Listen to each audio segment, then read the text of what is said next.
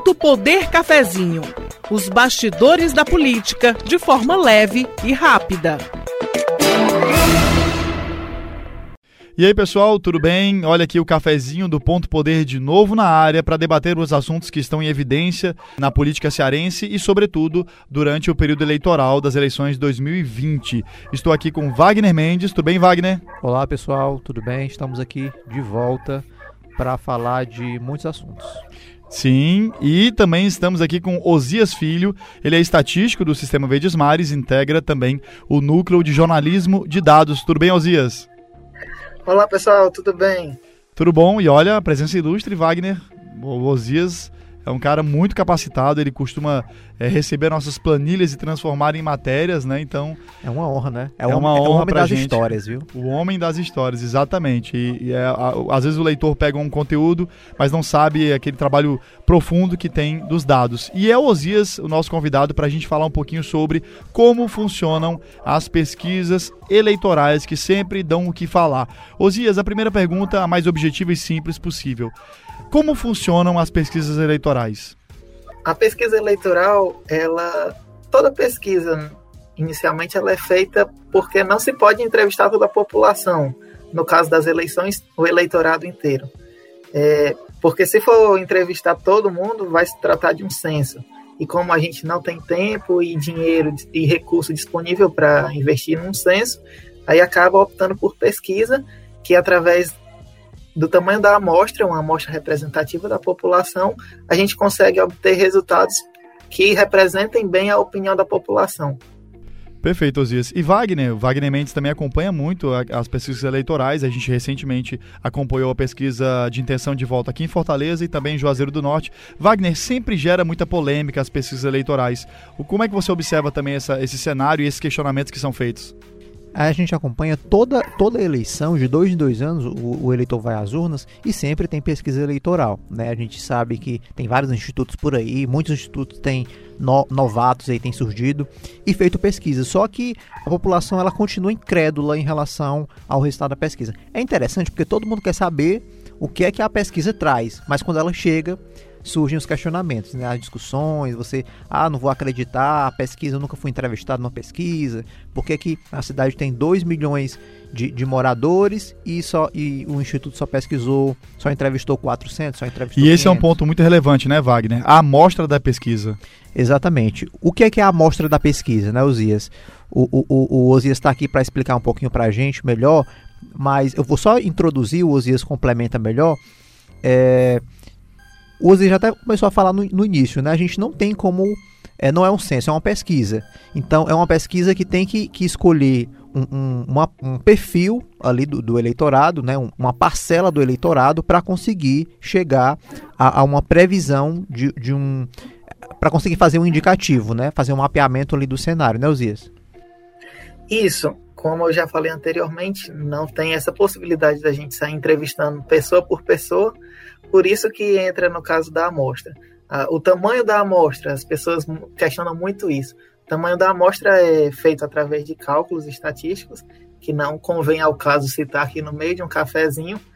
É, ficaria, poderia o café ficar amargo, mas tem gente que gosta de café amargo. Tem também. É, então, no caso, depois desse, desse cálculo que delimita o tamanho da amostra, ela vai. A gente vai selecionar os entrevistados aleatoriamente, sem nenhuma ordem, para a gente não ter enviesamento nos nossos resultados, para que os nossos resultados que a gente obtiver com a amostra represente bem a população. Então, no caso, os institutos de pesquisa, normalmente eles resolvem utilizar de dados oficiais é, do IBGE, do TSE, para obter características semelhantes no meio da população, faixa etária, escolaridade, renda, para que a partir disso eles possam delimitar a amostra com um número significativo para cada parcela dessa população, do eleitorado, no caso. Osias, é, é importante a gente estar discutindo esse assunto aqui porque é, essa questão de como é que é feita uma pesquisa, né? O eleitor, ele geralmente ele não sabe, ele não conhece, ele não lê isso em canto nenhum.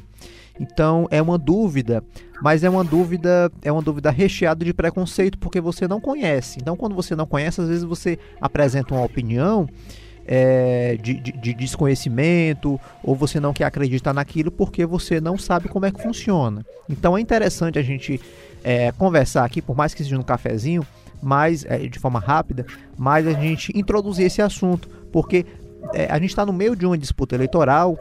O Instituto Ibope, contratado aqui pela TV Verdes Mares, já trouxe pesquisas de intenção de voto para a Prefeitura de Fortaleza, também trouxe para a Prefeitura de Juazeiro do Norte, e é um balizador da disputa eleitoral. Então a gente tem que discutir esse assunto também. Um outro ponto, inclusive, que, que geralmente é muito abordado é a questão da margem de erro. Sim. Como os institutos eles levantam apenas uma parcela né, do, do eleitorado, porque não tem como você entrevistar todo mundo, é, existe uma margem de segurança ali que você você vai implementar de acordo com a quantidade de, de dessa amostra, você vai determinar qual é a sua, qual é a sua margem de erro, porque você, você não consegue trazer um resultado fiel, você traz um, um resultado aproximado, né, Ozzy? Explica melhor, explica um pouco melhor sobre isso. Isso, no caso da margem de erro, que também é um resultado muito muito comentado, como tu já falou aí, é, é por exemplo, a gente está com a população, vamos citar o exemplo do eleitorado de Fortaleza. No caso, a gente tem, eu pesquisei hoje à tarde, Fortaleza tem cerca de 1 milhão 821 mil 382 eleitores, nos dados do TSE de setembro. E, no caso, a gente não, como eu já falei, terceira vez agora que não, a gente não vai conseguir entrevistar esse total de pessoas. É, a gente está pegando apenas um subconjunto da população. As pessoas têm a mesma característica da população, mas não são, mas não, mas não é toda a população. Então, por conta que a gente está pegando apenas um subconjunto, a gente está suscetível a um erro, porque a gente não está trabalhando com toda a população. Esse, essa margem de erro ela vai diminuindo na medida que a gente vai amostra, aumentando o tamanho amostral, porque à medida que o tamanho amostral vai aumentando, é, vai se aproximando do resultado da população e o erro tende a ir diminuindo. Então, se você quer um, uma pesquisa com 0,05 de erro, você vai ter que entrevistar quase toda a população inteira. É interessante isso que o Osias falou, porque esse, esse, nas últimas semanas eu tive uma. A Márcia Cavalari, que é uma das diretoras ali do Ibope, ela fez um treinamento aqui para a gente da redação aqui do Sistema Verdes Mares sobre como eram feitos esses, esse tipo de levantamento, né? E ela disse que é recorrente o Ibope ser procurado por empresas, mas dizendo assim, olha, eu não quero uma pesquisa com margem de erro. Eu quero uma pesquisa, mas eu não quero que esses índices aqui de margem de erro que vocês fazem. Uhum. Ela disse, não, isso não é possível. Impossível. Não é possível, porque o Instituto ele faz é, esse tipo de levantamento e não é possível. É possível reduzir a margem de erro, Sim. mas é, é, não é possível retirar. Então isso tem que ficar também claro. É, as pessoas elas precisam entender melhor o que é uma pesquisa, como é que ela funciona e a sua margem de confiança. E Wagner, exatamente. A margem de erro, inclusive, é, a gente acompanhou sempre durante as pesquisas. Muitos candidatos reclamam da margem de erro. Ah, são quatro pontos, são três pontos. Né? Então, ou seja, a pesquisa não é, não é precisa e é preciso entender como funciona essa definição, por que, que existe uma margem de erro e por que, que isso tem que ser respeitado, né? tem que ser entendido. E um outro ponto muito importante, Osias e, e Wagner, eu começo com Wagner, é sobre a tendência que a pesquisa aponta. Né? A pesquisa não é uma definição exata daquele cenário, ela aponta uma tendência de crescimento, de queda. Explica pra gente, Wagner. E esse é um ponto que a gente, que a gente vê em toda eleição principalmente por parte dos candidatos. Os candidatos, quando, quando o resultado de uma pesquisa é favorável para ele, ele usa aquilo até para melhorar a campanha, ele traz isso nas redes sociais, ele traz na propaganda de rádio e TV. Mas quando o número é negativo, ele já começa a encontrar Exatamente. problemas na, na, pesquisa. Ele diz: olha, a margem de erro ela é grande demais, então, olha, esse instituto aí, eu acho que ele não é tão fiel assim, não. Pra, né? Então já, já começa a ser contestado.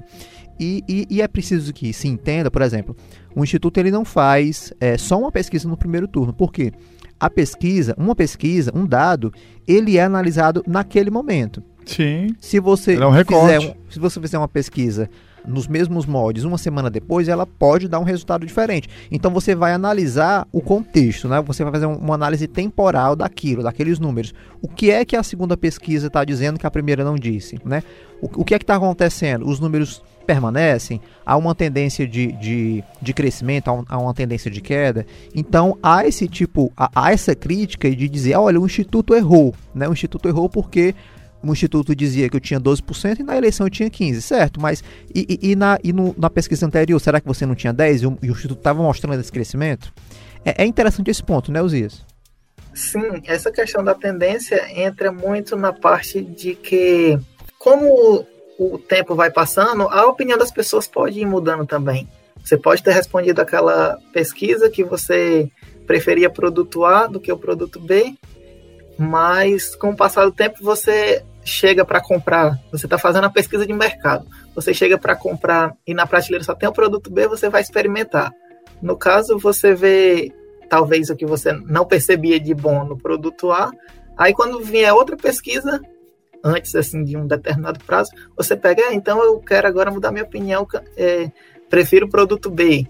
Então, com o passar do tempo, as opiniões vão mudando, por isso que a pesquisa tem que ter um prazo. Ah, os dados foram coletados do dia tal até o dia tal, e no TSE todos, todas essas informações são divulgadas. Qual foi a amostragem utilizada, a técnica de amostragem, o tamanho da amostra, para que isso não cause confusão na cabeça do eleitor. Por exemplo, a pessoa entrar nessa discussão que tu falou, de ah, eu estava aqui lá em cima e depois apareci lá embaixo, por que isso? A pesquisa estava mentindo? Não, pode ter sido alguma outra, algum outro acontecimento que os eleitores foram mudando a opinião e por isso acabou mudando o resultado. Os números da, das pesquisas que, que são feitas é, são, é, sempre são uma polêmica. Então, é, seja do candidato, seja de, de, o meu pai mesmo estava me falando nesses dias, ah, mas a pesquisa só, só, entrevistou 600 pessoas em Fortaleza. Então eu digo, pai, não é assim que funciona, né? Se, eu, se eu tenho um filho que está estudando estatística, então ou, ouça um pouquinho o que eu tenho a dizer. Então, assim, é, é, informação, sabe? Nós, como veículos de comunicação, a gente tem que ter essa missão com, com o leitor, né? com, com com, com, com o leitor, com o eleitor, de estar tá passando informação e tá, tá discutindo essas questões, porque a partir do momento que você, cada vez mais que você conhece um assunto, você, você né, vai, vai derrubando preconceitos e, e, e entendendo melhor como é que funciona. Exatamente. Wagner Mendes, muito obrigado pela participação. Muito obrigado, Márcio. Me chame mais vezes por aqui, viu? Bora, você é sempre convidado. Osias Filho, estatístico do Sistema Verdes Mares e do Núcleo de Jornalismo de Dados aqui do sistema. Osias, muito obrigado pela entrevista e você vai ser convidado mais vezes, com certeza. Eu agradeço o convite, Márcio, agradeço, Wagner. Muito obrigado e até a próxima. Valeu, amigo. Lembrando que o Ponto Poder Cafezinho está disponível no Spotify, no Deezer, outras plataformas também. A gente também tem o Ponto Poder Eleições na TV Diário, todos os dias, 9h55 da noite, e no canal do Ponto Poder no YouTube. Além disso, nas plataformas digitais do sistema Verdes Mares e o cafezinho, você sabe, ele volta a qualquer momento. Um abraço. Você ouviu Ponto Poder Cafezinho os bastidores da política de forma leve e rápida.